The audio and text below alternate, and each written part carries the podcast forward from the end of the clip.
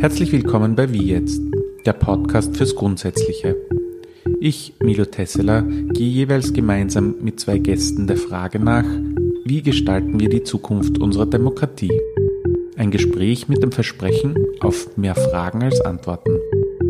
Wie jetzt ist ein Podcast von Demokratie 21 in Partnerschaft mit der Wiener Zeitung. Ich wünsche Ihnen viel Vergnügen.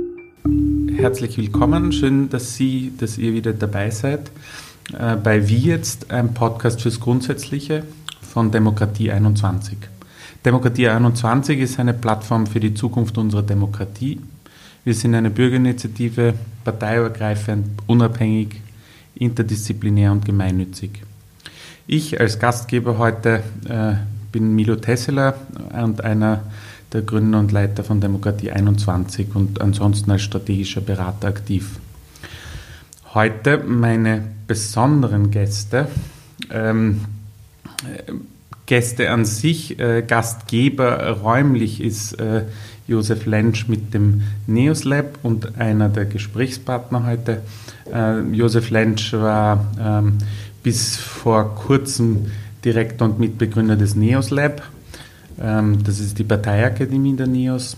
Er war früher mal ähm, Royal Society for the Encouragement of Arts, Manufactures and Commerce, wie ich finde ein wunderbarer Name, aber bekannt als RSA in London aktiv und ähm, ist seit kurzem ähm, Managing Partner des Instituts for Innovation in Politics und dort in für den Aufbau in Deutschland verantwortlich. Und als zweite ehrenwerte Gästin Maria Malcznik. Sie ist Direktorin äh, des Karl-Renner-Instituts äh, der Parteiakademie der SPÖ. Sie war Kabinettschefin von Bundeskanzler Christian Kern und davor ähm, Assistentin des Vorstandsvorsitzenden Christian Kerns sowie davor Mitarbeiterin von Andreas Schiede im Finanzministerium. Herzlich willkommen euch beide. Äh, wir kennen uns äh, untereinander jeweils, wir sind daher per Du, äh, da wollen wir nichts vormachen. Ähm, interessant auch von, von euch beiden aus, ihr kommt beide aus politischen Familien.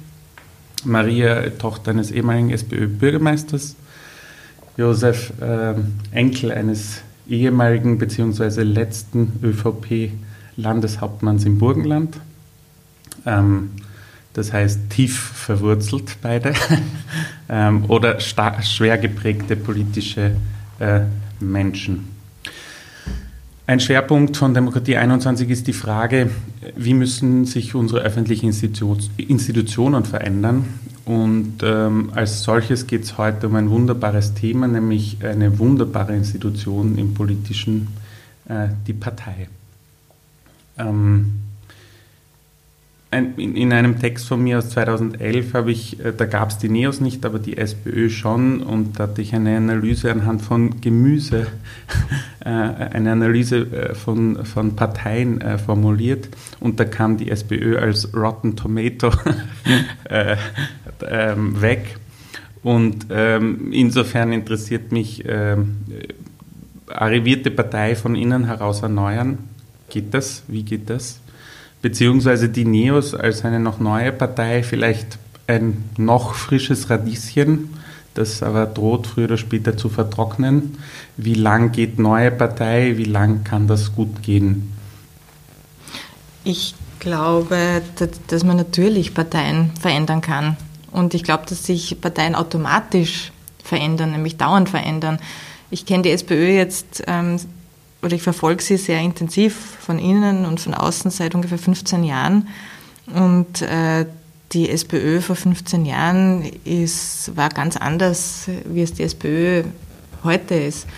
Und das liegt zum, zum einen daran, dass natürlich äh, immer unterschiedliche Menschen ähm, äh, quasi in verantwortungsvollen Positionen sind und auch unterschiedliche Politikzugänge haben. Aber es liegt natürlich auch daran, dass sich die Welt verändert, die Gesellschaft verändert, die Art, wie wir kommunizieren, verändert. Ich glaube, dass die Digitalisierung zum Beispiel irrsinnig viel ähm, auch äh, mit den Parteien macht. Also wir merken das im, am Renner-Institut zum Beispiel, äh, dass wir zum Beispiel unsere, ähm, einen starken Medienschwerpunkt jetzt etablieren, weil wir äh, merken, dass SPÖ-Mitglieder oder, oder, Aktivistinnen und Aktivisten äh, mittlerweile alle Kommunikatoren Kommunikatoren und Kommunikatorinnen sind. Das war natürlich früher nicht so. Vor 20 Jahren oder vor 15 Jahren, bevor es Facebook und Co. gegeben hat, ist die Parteikommunikation über die, äh, über die, quasi über die Bundesgeschäftsstelle gelaufen, vielleicht über die Landesorganisationen, über Presseaussendungen in erster Linie oder halt mit, über Interviews von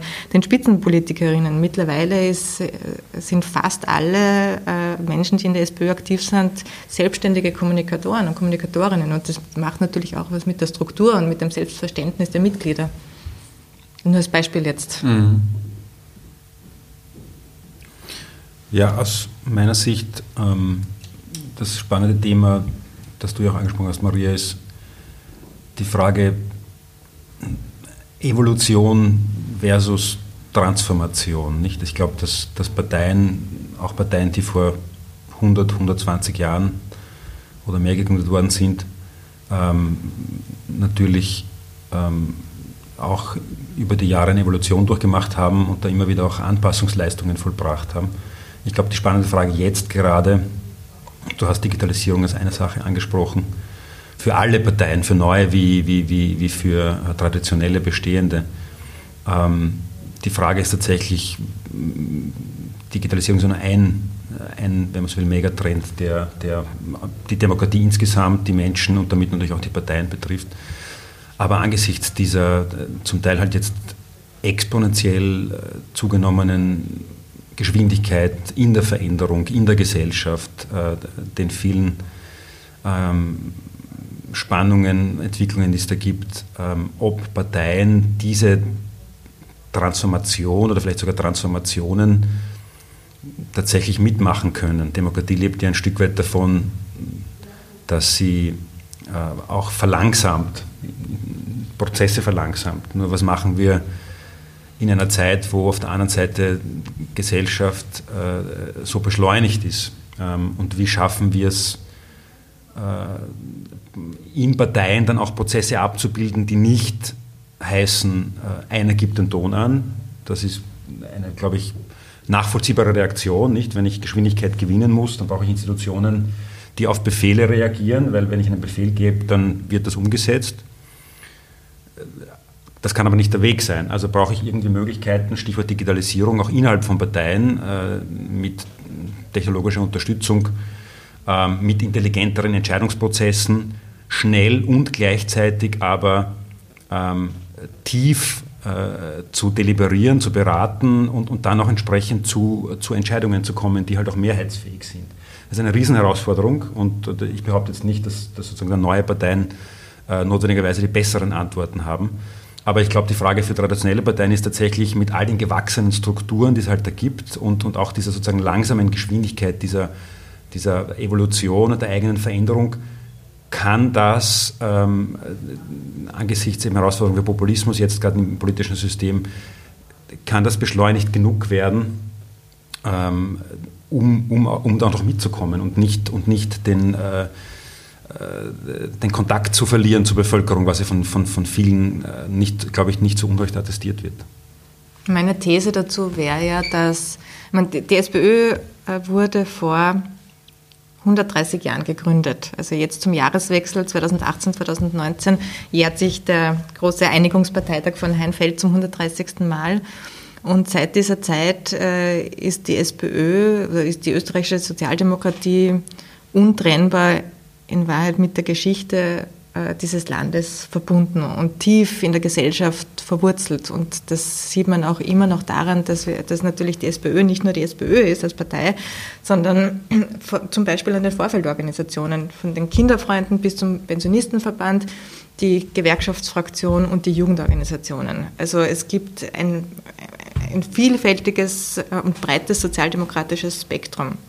Und ich äh, glaube, dass äh, das auch ein wichtiger Teil der Identität der SPÖ ist und, äh, ein, und in Wahrheit ein Teil äh, der sozialdemokratischen DNA in Österreich. Das gibt es in anderen Ländern zum Beispiel nicht. Die äh, Partie Sozialistin Frankreich zum Beispiel hat ein ganz anderes Selbstverständnis. Das war immer eine, ein Elitenprojekt zum Beispiel und, äh, und kein, kein, keine breite gesellschaftliche Bewegung.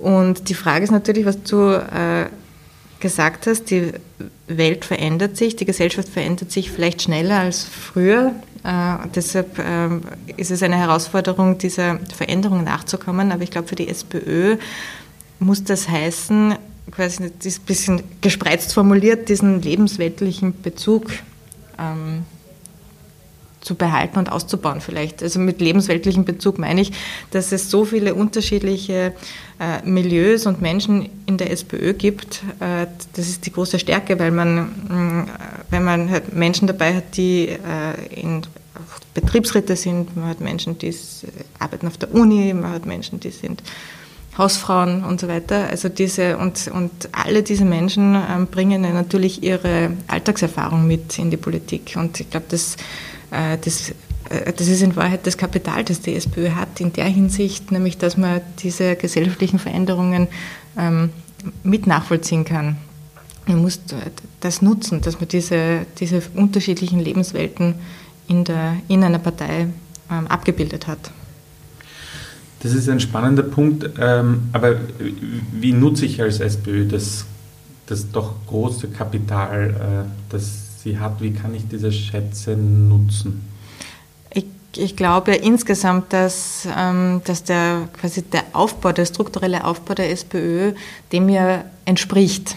Also die SPÖ ist, ist ja eigentlich von unten nach oben aufgebaut. Das ist, das ist eben keine, das ist keine Organisation, in der der Chef ähm, anschaffen kann, also Kommandos ausgeben kann und äh, also so im klassischen Sinn und, und der Rest läuft, sondern es gibt ja die äh, Ortsorganisationen, Bezirk, Bezirksorganisationen beziehungsweise auch die Vorfeldorganisationen, die jeweils ähm, in die, nächst, die nächsthöhere Ebene wählen. Also quasi der logische Aufbau ist ja einer, ähm, der davon ausgeht, dass es äh, äh, dass quasi die Mitglieder ähm,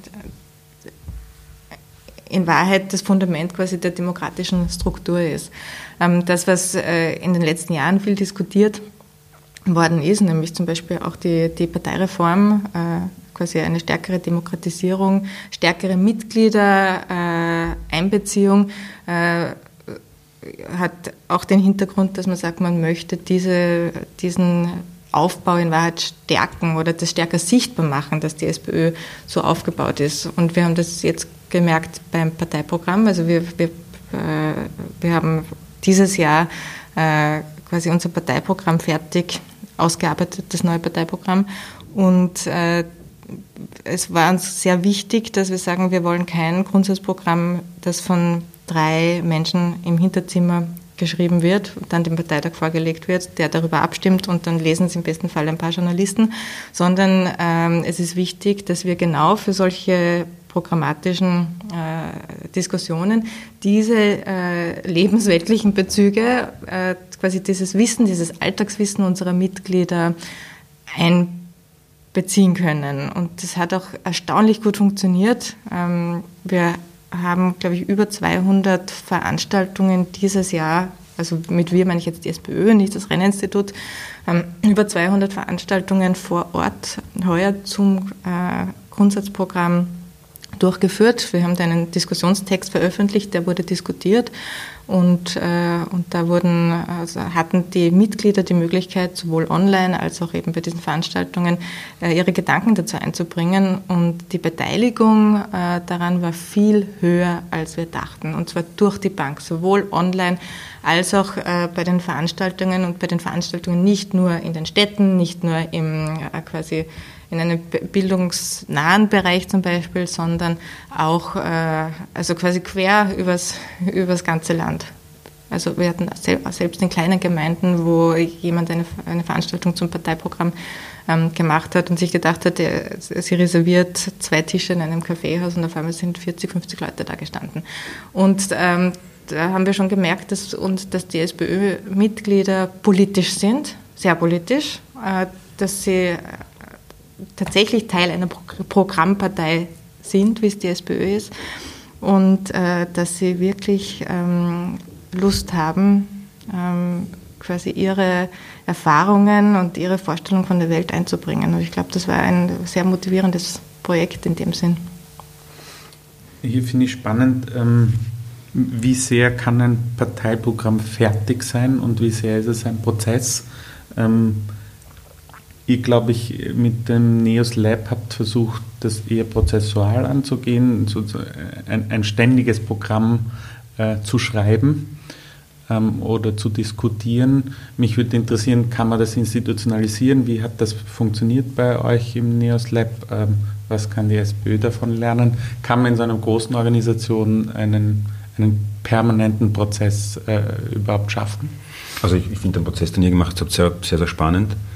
Ähm, was, was wir versucht haben ähm, und was auch Teil unseres Selbstverständnisses ist, zum Teil als NEOS, ist, dass unser Programm eben nicht nicht abgeschlossen wird, ähm, nicht abgeschlossen ist, dass es in gewissermaßen einem permanenten Beta-Zustand ist, ähm, dass also immer wieder an Positionspapieren äh, gearbeitet wird. Jetzt ähm, gerade zum Beispiel zum Thema Integration äh, gibt es einen größeren Prozess äh, und die, da läuft immer irgendetwas. Also bei uns ist eher die Herausforderung dann, äh, ein bisschen zu, zu limitieren oder ein bisschen sozusagen in Bahnen zu lenken und zu schauen, dass wir nicht uns dauernd mit dem Programm beschäftigen, weil natürlich auch bei uns viele leidenschaftliche Programmatiker sitzen, die am liebsten ähm, äh, sich die ganze Zeit mit Inhalten beschäftigen. Das ist auch ganz großartig. Gleichzeitig ist aber auch wichtig, ähm, dann immer wieder natürlich äh, auch aus den offenen Räumen rauszugehen auf die Straße und auch, auch, auch zu kommunizieren, worum es uns geht. Also wir hatten am Anfang natürlich eine, eine, einen, äh, einen Riesenschwung an, an, an Papieren. Klar, weil wir hatten damals noch, noch keine, ähm, beziehungsweise nach dem Einzug hatten wir dann schon welche, aber noch nicht in allen Bereichen. Äh, und der Vorwurf war ja auch vom, vom äh, Mitbewerb ähm, immer wieder, dass sozusagen NEOS hat keine Inhalte. Ne? Zuerst hat es geheißen, wir kommen nicht rein, dann hat es geheißen, wir haben keine Inhalte. Dann haben wir uns natürlich besonders auf die Inhalte fokussiert und, und haben da hunderte Seiten an, an glaube ich, sehr guter Programmatik äh, produziert, evidenzbasiert, ähm, haben uns angeschaut, äh, was, was gibt es da für Studien. Ähm, ja, und, und, und jetzt, gibt's, jetzt ist das eher in einer Projektlogik. Das heißt, dass wir eben zum Beispiel feststellen, äh, im Bereich Integration tut sich einfach so viel Jahr für Jahr, dass ein Papier, das aus dem Jahre 2000 15 oder 16 ist, möglicherweise schon wieder einfach, äh, gibt es da und dort einfach äh, Überarbeitungsbedarf. Und, äh, und das passiert zum guten Teil hier im Lab. Ähm, äh, auch als offener Prozess, da können auch äh, Bürgerinnen und Bürger mit dazu, das wird angekündigt äh, mit öffentlichen Veranstaltungen. Ähm, dann gibt es eben eine, eine, eine Phase, wo das Ganze dann in eine Peer-Review-Plattform geht, die heißt bei uns Antragsschmiede ähm, wo dann auch wieder begutachtet werden kann, wo kommentiert werden kann. Also wenn man so will, ist das wie ähnlich wie in der Wissenschaft ein, ein, ein sehr, sehr offener äh, Prozess ähm, äh, mit Bürgerbeteiligung, ähm, Crowdsourcing und, und dann am Schluss geht es vor der Mitgliederversammlung. Ähm, das sind aufwendige Prozesse, das war aber auch ein, auch ein, ein Riesenaufwand. Ähm, der Unterschied ist vielleicht, aber ich denke, bei euch wird es ja auch dann immer wieder auf Parteitagen ähm, äh, inhaltliche Anträge geben, äh, die Teile des Programms vielleicht, vielleicht ändern. Äh, wir haben eben gemeint, wir wollen halt nicht alle zehn Jahre ein eine großes Update haben, also von wegen von Windows 98 auf, auf, auf Windows 2005 oder so, sondern wir wollen halt äh, die Möglichkeit haben, immer dynamisch und agil zu sein und, und das halt ein Stück weit auch anzupassen an die, an die Realität, die wir, die wir da draußen sehen. Aber das ist ein großer Aufwand, braucht viel Ressourcen äh, und kann eben dazu führen, äh, äh, dass es eine Überbeschäftigung gibt mit, mit, mit Inhalten, die dann auch keiner mehr mitbekommt, außer den, außer den Spezialisten. Mhm. Ähm, die SPÖ hat durchschnittlich alle 20 Jahre ein neues Grundsatzprogramm. Und in den letzten, also bei, bei den letzten Malen ist tatsächlich dieser 20-Jahrestakt ziemlich genau eingehalten worden. 1978 gab es das große Kreisky-Parteiprogramm, 1998 gab es das letzte Parteiprogramm und jetzt 2018 beschließen wir ein neues. Und ähm, ich glaube, es hat schon einen Wert für sich, nach 20 Jahren äh, quasi mal innezuhalten und sich das letzte Parteiprogramm anzuschauen, dann zu schauen, was ist in den letzten 20 Jahren passiert und, äh, und auf der Basis dann äh, quasi und auf der Basis der eigenen Werte ähm, ein neues Grundsatzprogramm zu arbeiten. Und Grundsatzprogramm äh, quasi meint tatsächlich ein sehr, sehr grundsätzliches äh, Papier. Das ist kein Wahlprogramm, taugt nicht für ein Wahlprogramm. Es, äh, das, das sind zwar einzelne Gedanken zu möglichen politischen Projekten angerissen, äh, aber es ist kein Wahlprogramm. Also wir haben uns tatsächlich, äh, man beschäftigt sich mit den eigenen Werten Freiheit, Gleichheit, Gerechtigkeit und Solidarität. Ähm, man beschäftigt sich mit Dingen, und das haben wir wirklich relativ intensiv äh, diskutiert, wie halten wir es eigentlich mit dem kapitalistischen Wirtschaftssystem. Das sind, da, damit geht man natürlich nicht in einen Wahlkampf. Und die Wahlkämpfe oder die Wahlen kommen ja sowieso. Also es wird natürlich ein Wahlprogramm geben für die EU-Wahl, Wahlprogramm für nächste Nationalratswahlen und so weiter und so fort. Also wir haben das wirklich eher dafür genutzt, uns relativ grundlegend mit Dingen zu beschäftigen oder große Themen, die im Raum gestanden sind oder die oft diskutiert wurden, auszudiskutieren, wie die Frage des bedingungslosen Grundeinkommens zum Beispiel. Ich, ich finde dahingehend auch, auch mal wichtig festzustellen, dass ja Parteien sich eigentlich nicht um, um konkrete Inhalte äh, zusammenfinden oder Menschen finden sich nicht um konkrete Inhalte zusammen, sondern um ein Anliegen, nicht um etwas für etwas zu kämpfen. Das äh, wäre ja in einem spezifischen Inhalt viel zu klein. Aber wie sehr seht ihr das aus eurer Praxis? Wie sehr ist das Ansinnen von Organisationen oder Parteien, wie klar ist das? Ich kann mir vorstellen, dass das bei der SPÖ eben über die letzten Jahre auch geschichtlich ein bisschen verloren gegangen ist, weil man vieles erreicht hat in der Vergangenheit und in den letzten 10, 20 Jahren eben äh, mit einem mit einem Moment gegeben war, wo, wo man erreicht hat und was ist, wenn, wenn das Ansinnen, das ursprüngliche Ansinnen verloren geht. Aber wie wichtig ist das Ansinnen äh, und, und wie, wie schafft man es aus einer so großen Partei äh, oder e, egal wie groß die Partei ist, wie schafft man es ein Ansinnen zu aktualisieren oder zu äh, gemeinsam zu erarbeiten, dass das ja manche mit, mit dem Feuer beschreiben, den, den, den, das die Leute anzündet, nicht um, um gemeinsam auf die Straße zu gehen oder gemeinsam äh, für, etwas zu kämpfen, weil ja, ja. Ich glaube, dass die äh, Parteien, die wir jetzt in Österreich haben, dass sich die tatsächlich relativ stark darin unterscheiden, wie ähm, der inhaltliche Zugang quasi der, der Mitglieder ist, also wenn ich, wenn ich mir zum Beispiel die ÖVP anschaue, dann würde, würde ich sagen, man, da wird, würden wahrscheinlich einige der ÖVP, in der ÖVP widersprechen, aber das ist im Wesentlichen ein Zusammenschluss von unterschiedlichen Interessensgruppen, die in Wahrheit äh, auch eine Zweckgemeinschaft eingehen. Wenn man sieht, da gibt es die Bauern und es gibt die Beamten und es gibt die Wirtschaftstreibenden. Ähm, da hätte ich eher den Eindruck, dass quasi eine gemeinsame Wertebasis nicht die primäre, das Primäre ist, was diese Partei zusammenhält.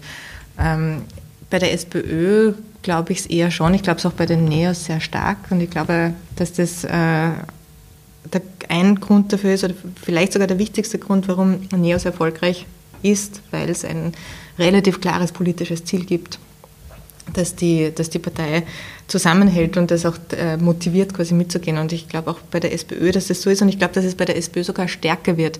Die Menschen, die jetzt SPÖ-Mitglieder werden, haben ein sehr ähm, starkes ähm, Werte, Wertegerüst. Das war, glaube ich, früher, vor, vor einigen Jahrzehnten noch anders. Äh, da hat es unterschiedliche Motivationen gegeben, der SPÖ beizutreten. Ähm, das, äh, keine Ahnung, Menschen haben sich Wohnungen erhofft oder auch versprochen bekommen und bekommen oder Jobs erhofft und bekommen. Das gibt es jetzt nicht mehr.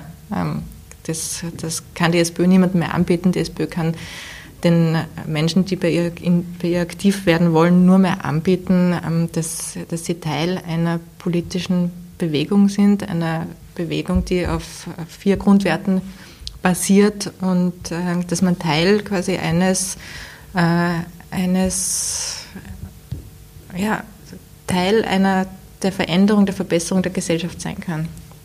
Deshalb ist es so wichtig, ähm, die, diese Menschen abzuholen auf einer inhaltlichen Ebene, glaube ich. Also zum Schlagwort Ansinnen. Die Frage ist, ähm, auf welcher Ebene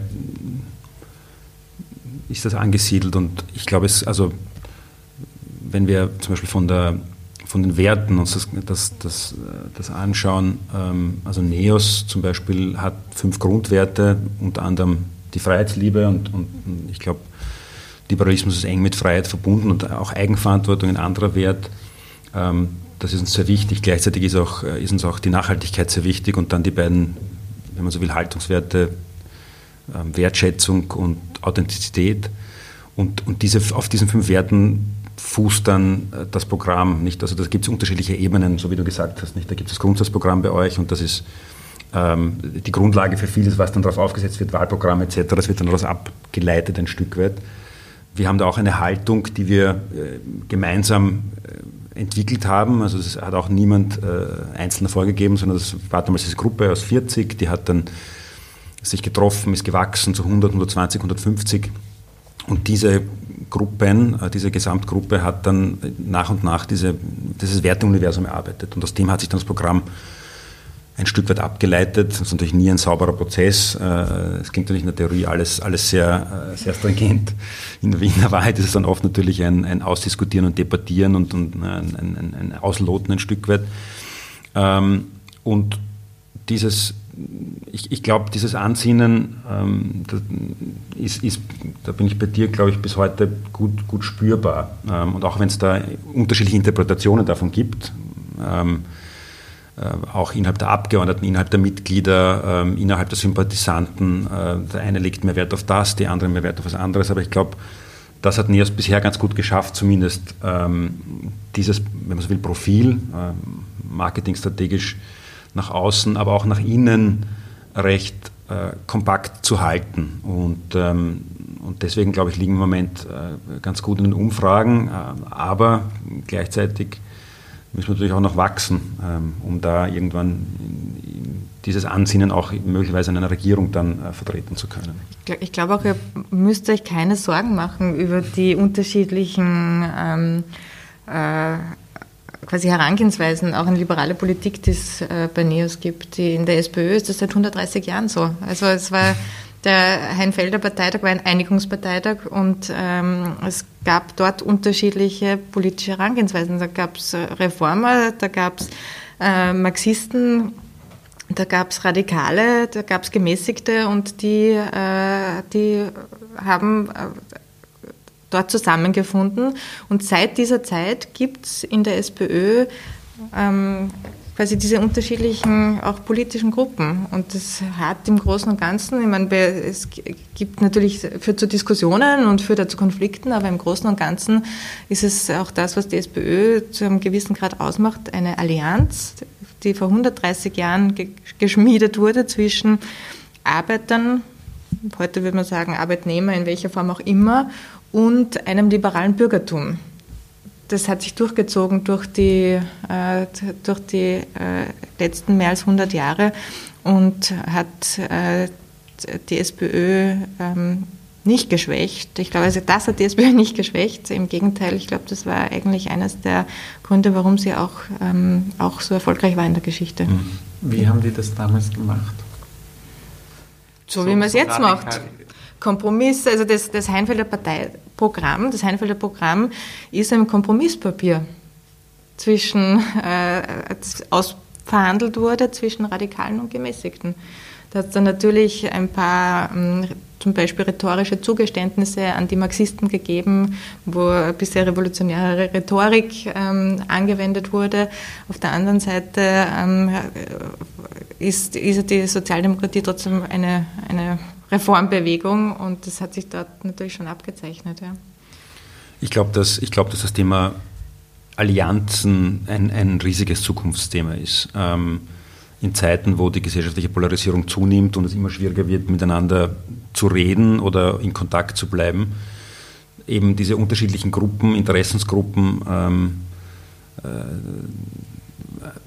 zusammenzuhalten. Ähm, in einer Partei, beziehungsweise dann eben neue Interessensgruppen auch anzudocken, ähm, ohne sie gleich notwendigerweise einzugemeinden, aber da auf einer strategischen Ebene zusammenzuarbeiten. NEOS hat es ja äh, ob das jetzt mit, mit dem liberalen Forum dann äh, gleich zu Beginn passiert ist, äh, auch mit den jungen Liberalen damals gab es eine Wahlplattform oder später dann mit der Irmgard Gries.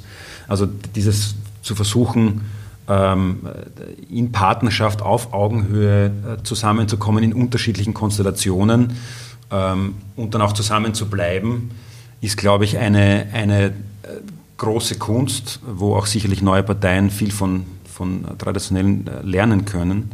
Und ist, glaube ich, tatsächlich auch eine, eine Frage von, von der Überlebensfähigkeit der Demokratie im 21. Jahrhundert. Mhm. Da können aber auch arrivierte Parteien viel von neuen Parteien lernen, weil ich glaube, Voraussetzung dafür, dass diese Allianzen funktionieren, und dies, ich halte die auch für extrem wichtig, ist, dass man anerkennt, dass es nicht den einen richtigen Politikstil gibt.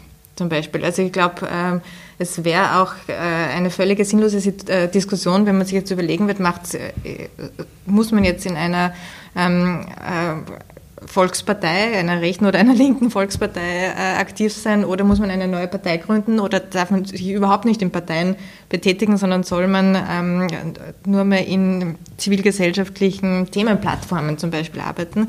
Das ist, glaube ich, keine sinnvolle Diskussion, weil es ja alles das braucht, wahrscheinlich. Und äh, für eine große Partei, wie es die SPÖ ist, ähm, heißt das auch, dass man vielfältige Politikstile nicht nur akzeptiert, sondern auch fördert. Und das macht zum Beispiel die britische Labour Party gut. Also das ist ein Mitgrund, warum äh, die so eine starke Mobilisierungs- ähm, äh, mittlerweile haben, ist, dass sie erkannt haben, es gibt einfach unterschiedliche Arten, auch sozialdemokratische Politik zu machen. Und, und das sieht man ja auch in der SPÖ. Und ich finde, äh, das ist auch wichtig zu sagen, ein, ein, ein Pensionistenausflug, den der Pensionistenverband eines Bezirks organisiert, ist genauso wertvoll wie eine, mm, quasi eine Online-Kampagne einer Jugendorganisation das schließt das eine das andere nicht aus. Es spricht völlig unterschiedliche Menschen in ihren unterschiedlichen Lebenswelten an.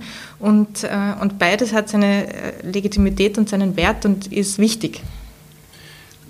Ich, ich, ich glaube auch nicht, dass es einen äh, richtigen Politikstil gibt. Ich, ich glaube aber schon, dass es dass Politik im 21. Jahrhundert gewisse Parameter haben sollte. Also ein Stichwort wäre da zum Beispiel die, die Transparenz von, von, von Entscheidungen, die Transparenz von äh, finanzieller Gebarung ähm, oder auf der anderen Seite auch so Themen wie Amtszeitbeschränkungen, ähm, dass eben, denke ich, im 21. Jahrhundert ich habe sozusagen nichts Grundsätzliches gegen Berufspolitiker, aber ich glaube, es braucht halt eine gute Mischung zwischen Leuten, die halt eine Karriere machen in der Politik und halt auch Leute, die in die Politik gehen und wieder auch rausgehen. Und da, glaube ich, haben wir in Österreich schon auch noch Verbesserungs- und Aufholbedarf. Und, und, da ist für mich schon der Punkt, wo beides, Amtszeitbeschränkungen wie auch Transparenz, sind ja dann bedingt durch das tatsächlich institutionelle Design der jeweiligen Partei. Also das habe ich in den Statuten stehen ähm, oder nicht. Und, und jetzt zum Beispiel gab es ja diesen Versuch bei der, bei der SPÖ, das auch äh, beides einzuführen oder also da, da, auch die Partei voranzubringen und dann sagt halt ein Landeshauptmann, er will das nicht und dann passiert es nicht. Und da ist dann für mich der Punkt, wo ich, wo ich spannend finde, ähm, mal sehen, ob es dann in zwei Jahren passiert oder ob es dann wieder heruntergewassert wird ähm, und, und alle Reformen haben da meine Sympathie, aber da ist für mich die Frage, ist das im Rahmen einer bestehenden Partei wirklich, kann man da eine echte Transformation schaffen oder ist es immer nur ein Stück weit den Stein weiterrollen äh, und eben die nächste Evolutionsphase zu erreichen, aber, aber immer ein Stück weit sozusagen der Zeit hinterher zu hinken. Ich glaube, dass man natürlich so eine Partei, wie es die SPÖ ist, nicht am weißen Papier verändern kann. Also es macht natürlich Sinn, sich zu überlegen, wie hätte ich die Struktur gern und wie hätte ich die Parameter und ähm, äh, es wird aber nicht funktionieren wenn man nicht ähm, quasi die Mehrheit dieser Partei hinter sich hat. Im Fall der Amtszeitbeschränkung, und das halte ich tatsächlich für eine Detailfrage eigentlich, äh, keine, keine unwesentliche, aber, in, aber ich finde, es entscheidet nicht über Leben oder Sterben einer Partei, äh, hat man gesehen, dass es einen relativ weitreichenden Vorschlag gegeben hat, der dann aus unterschiedlichen Gründen ähm, wieder zum Teil zurückgenommen worden ist. Also für die Bundesliste wird es ja trotzdem eingeführt. Diese, und das ist ja keine Amtszeitbeschränkung, sondern äh, die Regel lautet, wenn man äh, mehr als zehn Jahre ein Mandat inne hatte, braucht man, um noch einmal kandidieren zu können für dieses Mandat, eine erhöhte Mehrheit, also eine Zweidrittelmehrheit. Äh, das heißt, es,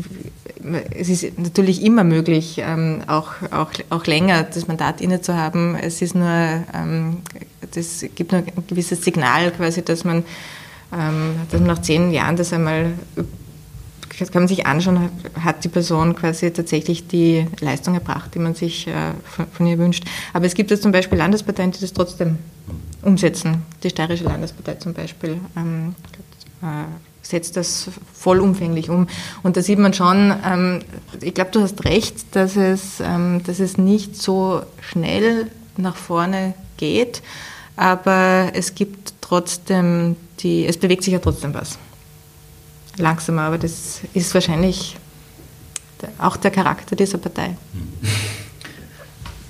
Ähm, der Harald Katzmeier hat in einem äh, vorhergehenden Podcast äh, aus dieser Reihe äh, gemeint, dass Parteien früher der, der, wesentlich, der wesentliche institutionelle Raum für Meinungsbildung war. Ähm, mich interessiert, wie ihr das seht, mit eurer Innensicht, wie sehr ist das noch möglich? Ähm, wie sehr ähm, muss das auch sein, dass Parteien innerhalb einer Gesellschaft die die wichtigsten Organisationen der Meinungsbildung sind und aber wie sehen auch Alternativen aus? Also muss man es auch nur auf den Parteien lasten?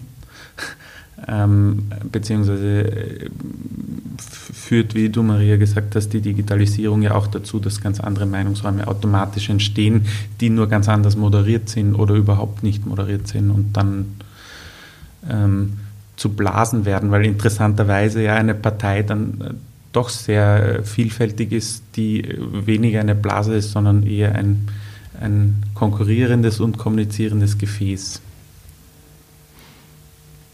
Also ich denke, dass früher war es ein Stück weit einfacher ähm, und das ist jetzt bewusst sozusagen im, im ambivalenten Sinne. Ähm, es gab einfach weniger ähm, Meinungsbildner. Es gab halt äh, die paar Zeitungen, in denen die Meinung äh, geschrieben und, und, veröffentlicht wurde. Es gab die Parteien, es gab dann vielleicht noch äh, den Arbeitgeberverband, den Arbeitnehmerverband und, und äh, also es war leichter, ähm, gesamtgesellschaftlich zu einer Meinung zu kommen. Heute leben wir in einer medialisierten Gesellschaft, in einer multilateralen Gesellschaft, wo Parteien tatsächlich nur ein Player unter vielen sind. Ähm, auch die Medien haben ihre Deutungshoheit verloren.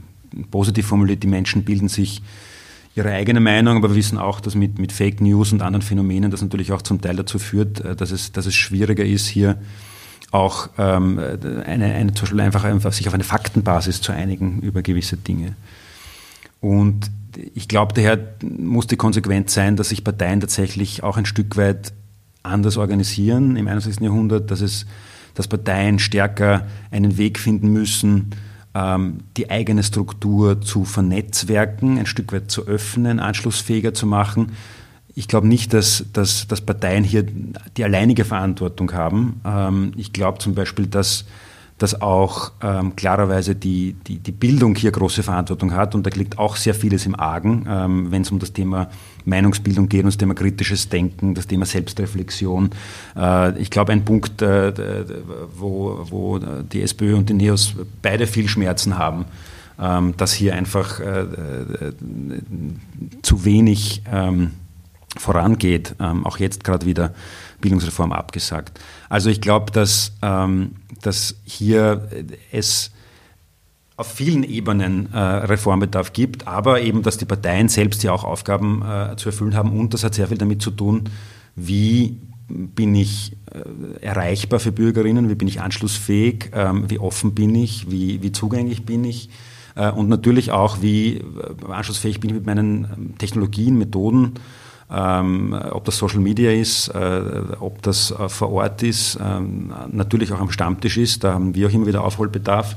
ähm, einfach präsent zu sein, äh, in allen Orten Leute sitzen zu haben, die ansprechbar sind, die debattieren, die diskutieren. Es ist nicht alles neu. Ähm, vieles davon ist, wenn man so will, auch traditionelle Politik. Ähm, aber, aber hier sind Parteien wirklich gefordert, sich, sich entsprechend äh, anders zu organisieren. Riesenherausforderung. Vielleicht noch eine Ergänzung dazu. Ganz grundsätzlich glaube ich tatsächlich, ich stimme dir in allem zu, was du sagst, ähm, grundsätzlich äh, glaube ich, dass man nicht unterschätzen darf, wie wichtig die Rolle der Parteien in einer parlamentarischen Demokratie sind. Ich glaube, dass sie tatsächlich so etwas wie das Rückgrat der parlamentarischen Demokratie sind, weil wenn man davon ausgeht, dass wir unsere Gesellschaft, unseren Staat so organisieren, dass es in regelmäßigen Abständen Wahlen gibt zum, Europä äh, zum, zum Nationalrat. Und äh, zu diesen Wahlen Wahlparteien oder eben Parteien antreten, äh, dann ist klar, dass diese Parteien ähm, das Instrument sind, wo sich unterschiedliche Wertevorstellungen, unterschiedliche Gesellschaftsbilder, unterschiedliche Interessen relativ transparent, nämlich wie du sagst, also wer das auch sagst, Transparenz ist, ist ein hoher, hohes Gut in einer Demokratie, sehe ich auch so, ähm, relativ transparent und nachvollziehbar zusammenschließen und wählbar werden. Und das ist, glaube ich, ähm, eine nicht zu unterschätzende Funktion, die Parteien äh, dahingehend haben, dass man einfach unterschiedliche Interessen und Wertevorstellungen organisiert in diesen Parteien. Deshalb ist es aber auch so wichtig, wie du sagst, dass die Parteien auch ihre Verantwortung wahrnehmen, äh, äh, die sie da auch ähm, übertragen bekommen. Und deshalb ist es aber auch so wichtig, dass man auch als Gesellschaft äh, den Parteien auch diese, diese Bedeutung und diesen, diesen Wert, den sie haben, auch, ähm, auch zuerkennt und auch sagt, natürlich, braucht es zum Beispiel sowas wie ähm, die Parteiakademien, um äh, die, die, Wesentliches dazu beitragen, dass, äh, dass, die, dass die Parteien diese Aufgabe auch erfüllen können zum Beispiel. Nur eine Ergänzung noch, ähm, bin ganz bei dir. Hm, Walter Scheel, ein deutscher Liberaler, hat mal gesagt, es ist nicht äh, in der Verantwortung eines Politikers, einer Politikerin, das populärer zu tun, sondern das Richtige populär zu machen. Also damit will ich sagen, dass eben Parteien haben äh, eine Rolle von vielen mittlerweile äh, in der Gesellschaft, um Meinung zu bilden, aber haben eine, eben sehr wohl eine Führungsrolle. Und das hat, das ist, äh, hat mit Verantwortung zu tun, mit Leadership zu tun und diese Verantwortung, auch wenn sie jetzt im Moment vielleicht auch für Parteien durchaus bewegt und oft auch ungemütlich ist, speziell im Zentrum, ähm, diese Führungsrolle gilt es wahrzunehmen.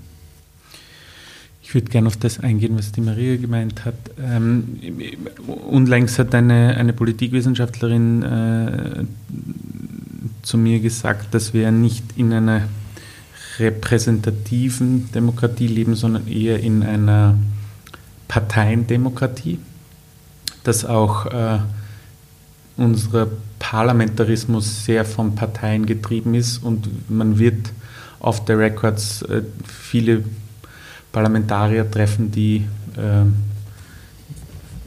die nicht von unserem Parlamentarismus schwärmen würden, wenn man es so, so ausdrücken würde. Ähm, wenn wir eine, Parlament, eine Parteiendemokratie haben tatsächlich und äh, wenn wir aber in einer Zeit leben, wo die Partei als Organisation in einer Krise ist, als solche würde ich äh, das bezeichnen oder so sehen, wie viele Organisationen zurzeit in einer Krise sind. Anschließend zu dem, was ihr beide gesagt habt, schnelle Zeit, vernetzte Welt, Wissensgesellschaft, äh, digitalisierte Welt. Äh, das heißt, die Organisationen, die wir haben, funktionieren nicht mehr für die äh, Bedürfnisse der Jetztzeit. Aber wenn wir eine, eine Parteiendemokratie haben und die Partei als Organisation ist in der Krise, dann haben wir ein massives Problem. Und ähm, mich interessiert also auch mit dem, was ihr aus der Privatwirtschaft oder aus anderen Organisationen kennt, wie organisieren wir also ähm, ganz konkret Wissen, wie organisieren wir Menschen, wie organisieren wir Interessen. Ich glaube, das Thema Organisation ist weit unterschätzt. Äh, so banal es klingt, das Wort Organisation ist, aber wie organisieren wir Wissen, Menschen, Interessen? Und wie kommen wir aus dieser Organisationskrise? Also ich habe da das Bild einer, einer atmenden Organisation. Äh, eine Organisation, die wenn sie, wenn sie einatmet, viel, viel aufnehmen kann, ähm, viele Inputs, viele Ideen, viele ähm, Debattenbeiträge, ähm, aber eben wenn sie ausatmet, dann auch entscheidungsfähig ist, dann auch äh, so, so kompakt sein kann, dass sie dann eben nicht an, an, dem, an der Vielfalt äh, der Meinungen äh, zerbricht. Und das, bin ich ganz bei dir, hat ganz viel mit Organisation zu tun.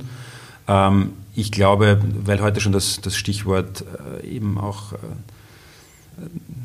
Partei, Parteibuch gefallen ist. Ich glaube, dass eben, ich habe war gerade gestern auf, auf Twitter eine, eine Grafik von 2016 einer Studie, dass in Österreich sozusagen die ist immer noch, glaube ich, unter den Top äh, europäischen Ländern, was, was Parteibücher und die Bedeutung des Parteibuchs betrifft. Ähm, das halte ich für ein, für ein, für ein Riesenproblem, weil es, weil es halt sozusagen ein Begründen äh, der, der Zugehörigkeit ähm, aus aus der Vergangenheit ist. Nicht? Das ist, es gibt ist leider immer noch, äh, werden Stellen vergeben nach Parteizugehörigkeit, nicht nach Qualifikation.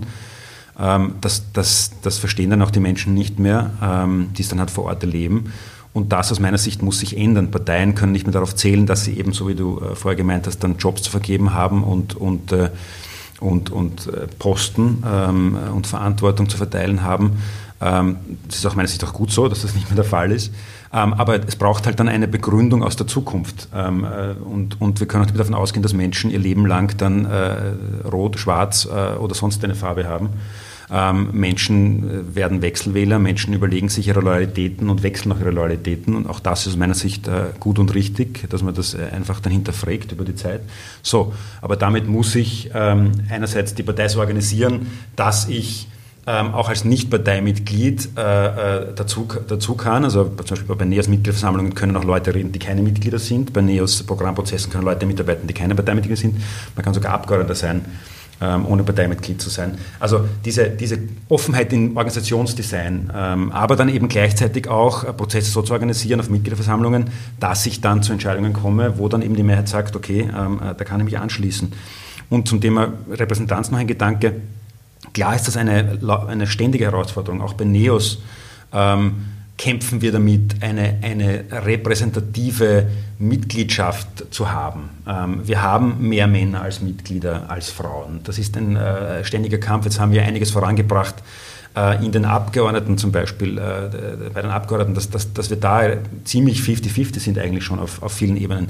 Ähm, aber das ist nur eine, eine Ebene von, von Repräsentanz, von Vielfalt, äh, die offensichtlichste vielleicht oft. Ähm, aber da gibt es auch noch andere, da gibt es Alter, da gibt es ethnische Zugehörigkeit und so weiter. So, wie schaffen wir da ähm, innerhalb der Parteien auch halbwegs eine, eine Repräsentanz, äh, ein Abbild, wenn man so will, äh, der Gesellschaft und nicht nur sozusagen eine, ein, ein spezielles Segment, um, um da auch anschlussfähig zu sein. Riesenherausforderung äh, kann ich auch nicht abschließend beantworten. Ich wäre ja bin eine totale Verfechterin der Parteiendemokratie aus den Gründen, die ich eh schon genannt habe. Ich glaube auch, dass, ähm, dass es Demokratieformen gibt, die sich im Bereich zum Beispiel der direkten Demokratie bewegen, die kein Fortschritt sind im Sinne einer sozialen Demokratie für diese Gesellschaft, weil wir auch wissen, dass wenn es ähm, äh, um so äh, um gewisse Formen der Bürgerbeteiligung und der, quasi der direkten Demokratie geht, dass die soziale, ähm, also dass die Beteiligung mancher sozialen Schichten einfach abnimmt. Es gibt, äh, ich glaube, das egalitärste, das es gibt, sind die Parlamentswahlen. Also das heißt, dass dies, äh, die Beteiligung äh, ähm, der sozialen Schichten oder der unterschiedlichen sozialen Schichten ähm, am ersten gegeben. Und je weiter man dann in Richtung auch äh, direkt demokratische Elemente geht, desto mehr brechen dir die unteren Einkommensschichten weg, die nicht mehr mitmachen bei ähm, Volksbegehren, bei Volksabstimmungen und so weiter und so fort oder Volksbefragungen oder auch, äh, auch auf lokaler Ebene.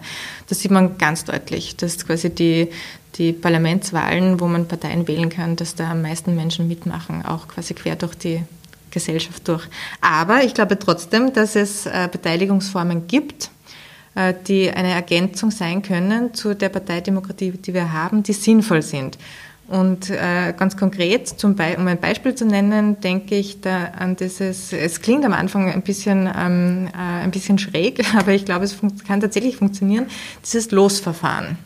So wie es quasi äh, die Republik Irland gemacht hat in ihrem Verfassungsprozess, so wie es in Vorarlberg äh, Gemeinden anwenden in Bürgerräten, so wie es auch die SPÖ angewendet hat in ihrem Parteiprogrammprozess. Ähm, man äh, nimmt eine Grundgesamtheit her. Also in Irland war es die Gesamtbevölkerung, die Wahlberechtigte, in Vorarlberg sind es die Gemeindebewohnerinnen, in unserem Fall, im SPÖ-Fall waren es die Parteimitglieder und man lost ähm, eine Gruppe aus und äh, lädt diese Gruppe ein, äh, an einer intensiven Diskussion über bestimmte Fragen teilzunehmen. Die wird dann von Experten und Expertinnen begleitet ähm, und von Politikern und Politikerinnen äh, begleitet. Also die sind der Teil dieser, dieser Diskussion.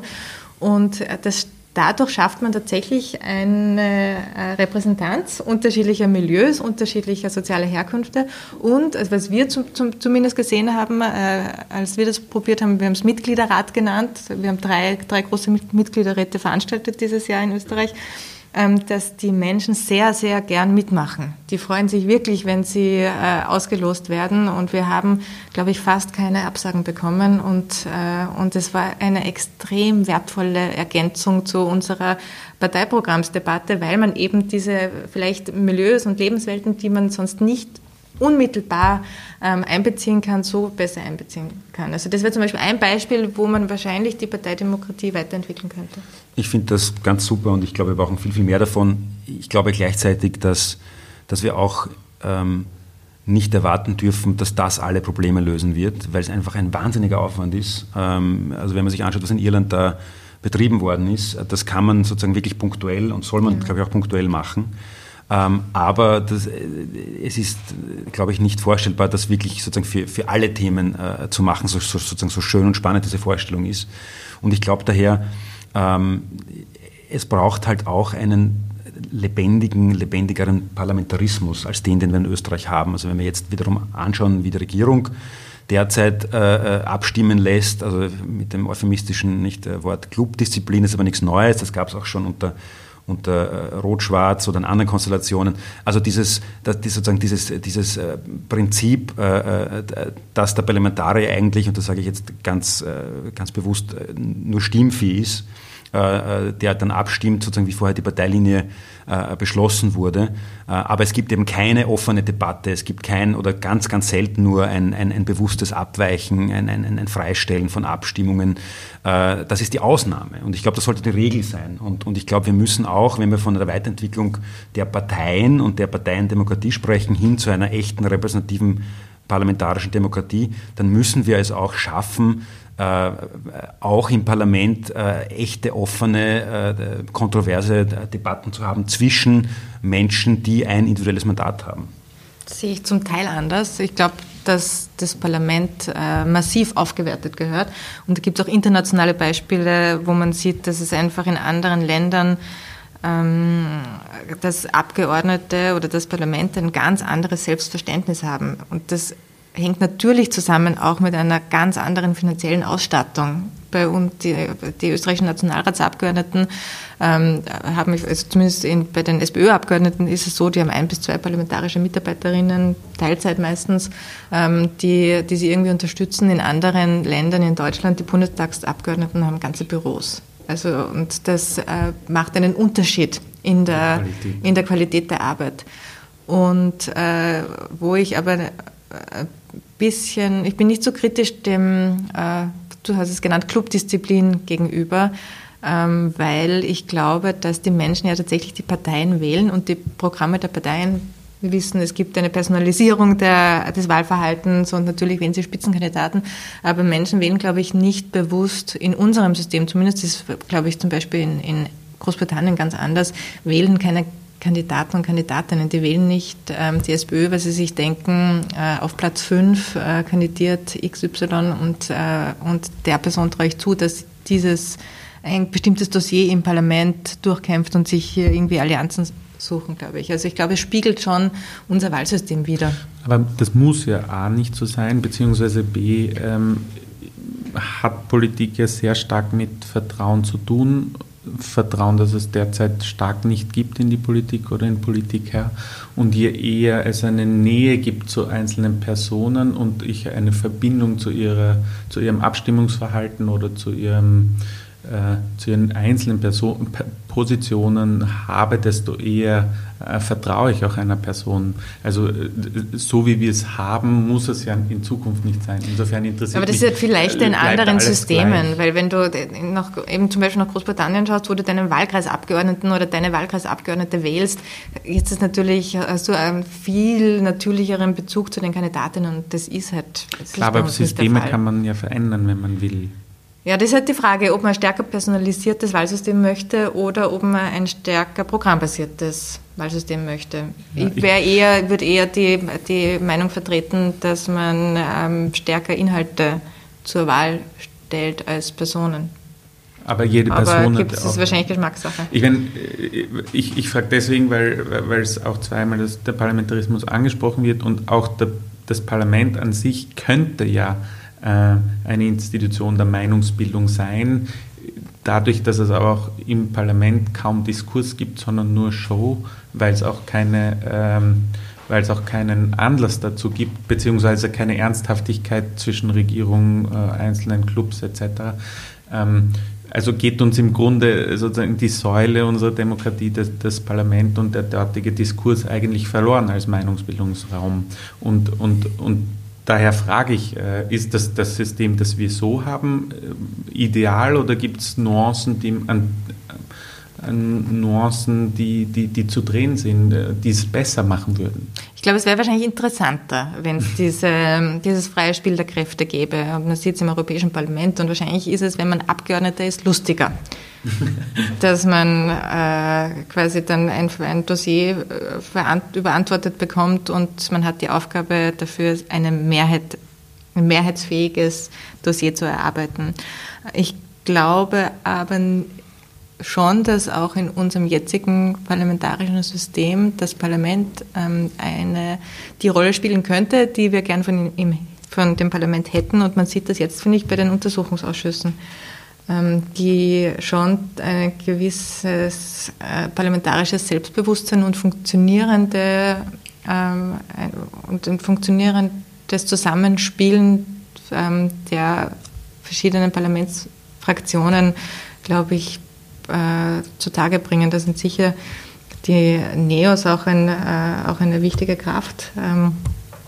Dass, dass das auch so gut funktioniert, aber da sieht man schon, dass es da auch Potenzial gibt und auch, dass, das, dass die Organisation auch lernt. Hm. Ich glaube auch, dass der BVD-Ausschuss jetzt ganz konkret zum Beispiel ein, ein wirklich positives Beispiel ist an, an, parteiübergreifender Zusammenarbeit im Interesse von mehr Transparenz, äh, von, von, äh, im Interesse des Rechtsstaats auch. Ich, ich, sehe es schon eben ein Stück weit äh, kritischer, was, was eben diese, diese Listendemokratie betrifft. Ähm, ich glaube, jetzt kann man natürlich, könnte man kritisch einwenden, naja, wenn man jetzt nach Großbritannien und auch in die USA schaut, wo es ja auch sozusagen im Vergleich also schwächere Parteien gibt, sind das beides jetzt notwendigerweise nicht äh, positive Beispiele derzeit, äh, was die demokratische Entwicklung betrifft. Ich glaube aber sehr wohl, man muss ja nicht äh, jetzt ins ein oder andere Extrem gehen. Ich denke, man könnte ja auch ein Modell entwickeln, wo ein Teil der, der Mandate zum Beispiel ähm, äh, individualisiert wirklich ist und, und, und ein Teil äh, dann, dann eben über Listen kommt, aber, aber im Sinne von, dass man eben das individuelle Mandat äh, schon, denke ich, stärkt. Ähm, das wäre uns, ist uns als NEOS ein, ein, ein Anliegen. Ähm, und äh, ich denke, das hätte eben eine belebende Wirkung auf, auf den Parlamentarismus, wenn, wenn die Parteien eben wie ich das in Österreich immer wieder wahrnehme wie auch Studien ja eben zeigen, äh, wenn die, dass die Parteien nicht mehr so eine überstarke Position haben, die sie halt immer noch, die sie immer noch einnehmen derzeit.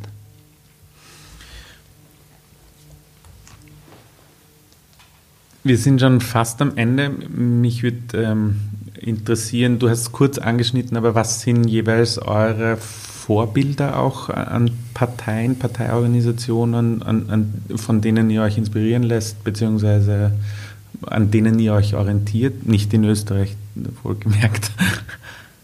Ich glaube, dass man, ähm, das ist vielleicht eh auch noch ein, äh, ein, Punkt, den ich gern sowieso machen wollte, dass man ein bisschen vorsichtig sein muss ähm, mit internationalen Vergleichen dahingehend, dass ich nicht glaube, dass man ein Parteisystem auf das andere eins zu eins übertragen kann. Also man kann da Copy-Paste, glaube ich, funktioniert nicht. Und ich glaube auch, dass es im, ähm, nur eingeschränkte Kausalitäten gibt zwischen Parteistrukturen und Organisationsformen von Parteien und Wahlerfolgen, zum Beispiel, wie man es bei den Grünen, finde ich, ganz gut sieht. Also die österreichischen Grünen, denen man vorwirft oder unterstellt, dass sie durch ihre den Modus, wie sie ihre äh, quasi Wahllisten erstellen, ähm, einen Supergau produziert haben, in dem äh, quasi sie Peter Pilz verloren haben äh, und daraus, dadurch aus dem Parlament gefallen sind. Wir wissen, dass das nicht äh, der einzige Grund war und möglicherweise auch nicht der Hauptgrund.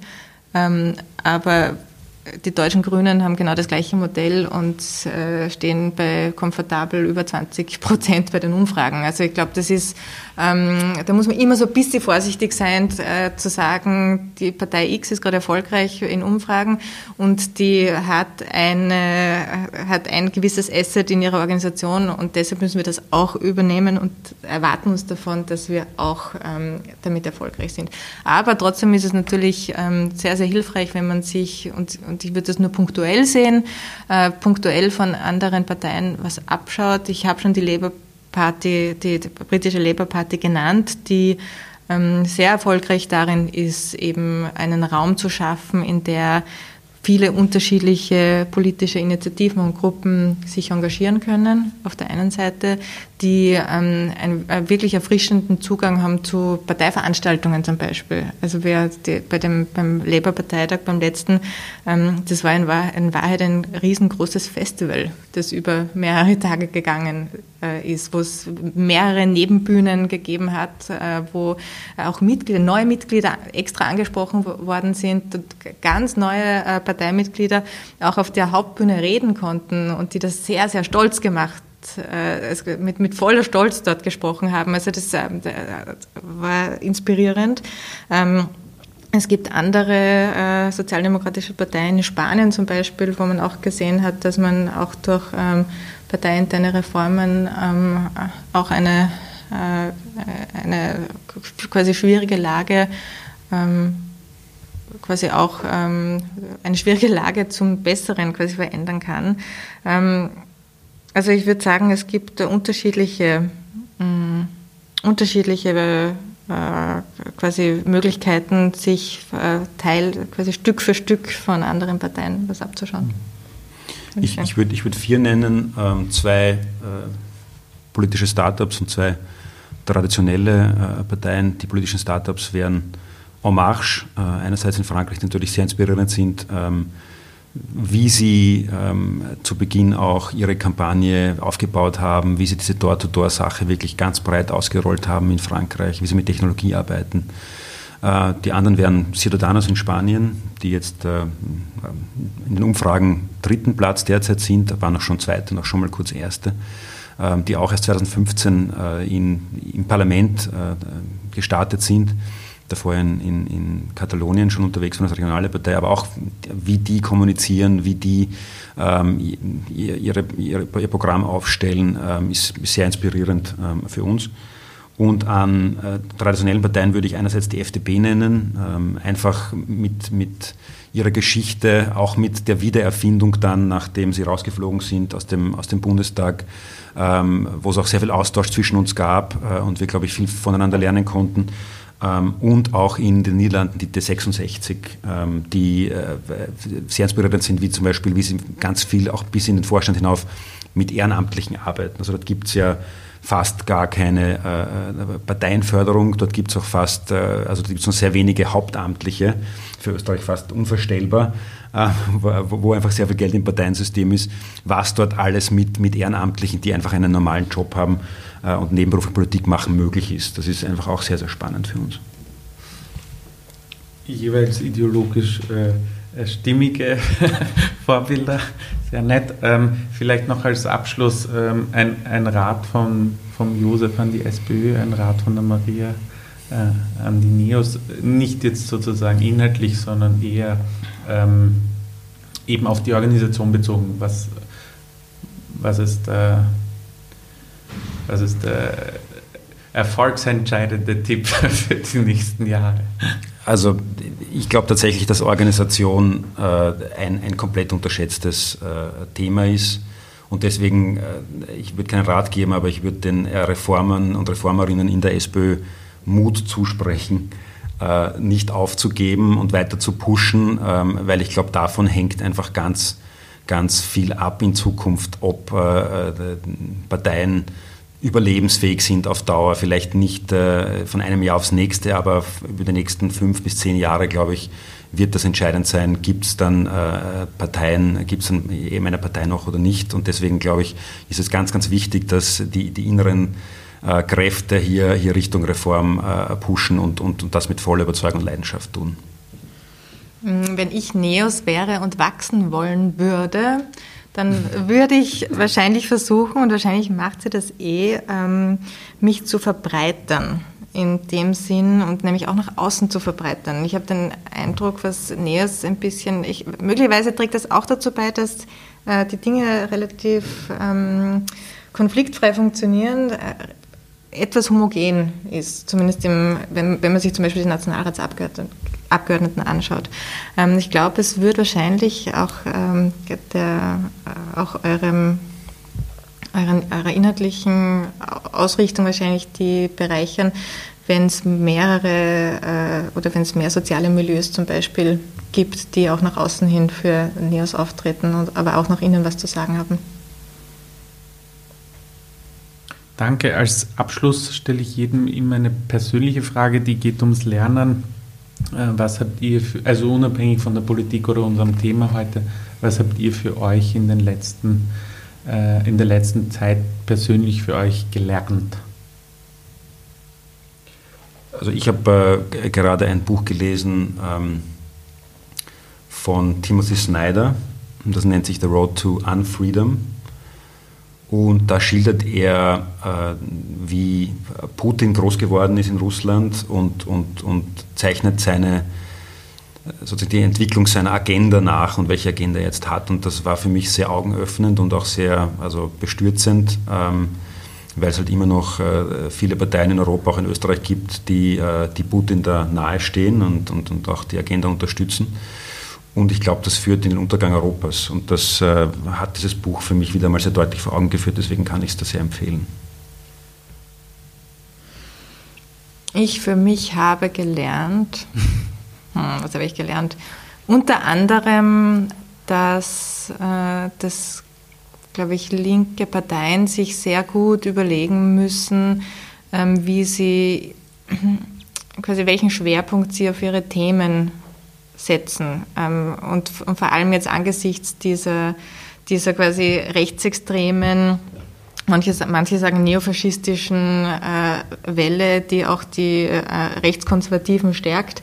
Und man äh, tendiert dann oft dazu, als, ähm, als Mitte-Links-Parteien oder als Menschen, die Mitte-Links-Parteien aktiv sind, dass man äh, quasi sich in diese Lagerbildung ähm, hineindrängen lässt, in weit von den Rechten und zu sagen, da sind die Demokraten, hier sind die Antidemokraten oder hier, oder hier ist das Establishment, würden die sagen, da ist das Anti-Establishment und dass man sich da so in diese Ecken drängen lässt. Und das ist, glaube ich, vor allem für sozialdemokratische Parteien nicht äh, besonders erfolgsversprechend, äh, quasi die, äh, dass man sich hier in diese Dichotomie begibt, sondern dass man natürlich als Sozialdemokratie die soziale Frage, die sozialen Themen, dass das die Themen sind, die ähm, die, die Wählerschaft von sozialdemokratischen Parteien verbindet.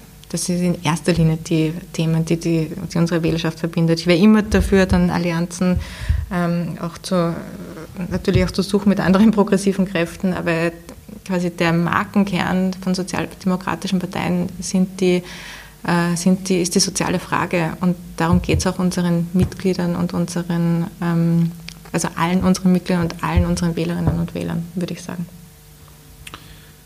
Josef und Maria, herzlichen Dank. Danke für die Einladung. Dankeschön. Das war eine Ausgabe von Wie jetzt, ein Podcast von Demokratie 21. Lassen Sie es sich nicht nehmen, Ihnen nahestehenden Persönlichkeiten diesen Podcast anzuvertrauen, denn unsere Demokratie kann auf diese nicht verzichten. Verpassen Sie es auch nicht, unseren zweimonatlichen Newsletter Was jetzt zu abonnieren. Diesen finden Sie auf unserer Website demokratie21.at. Danke an dieser Stelle auch nochmals an die Wiener Zeitung. Das Neue fängt mit neuem Denken an.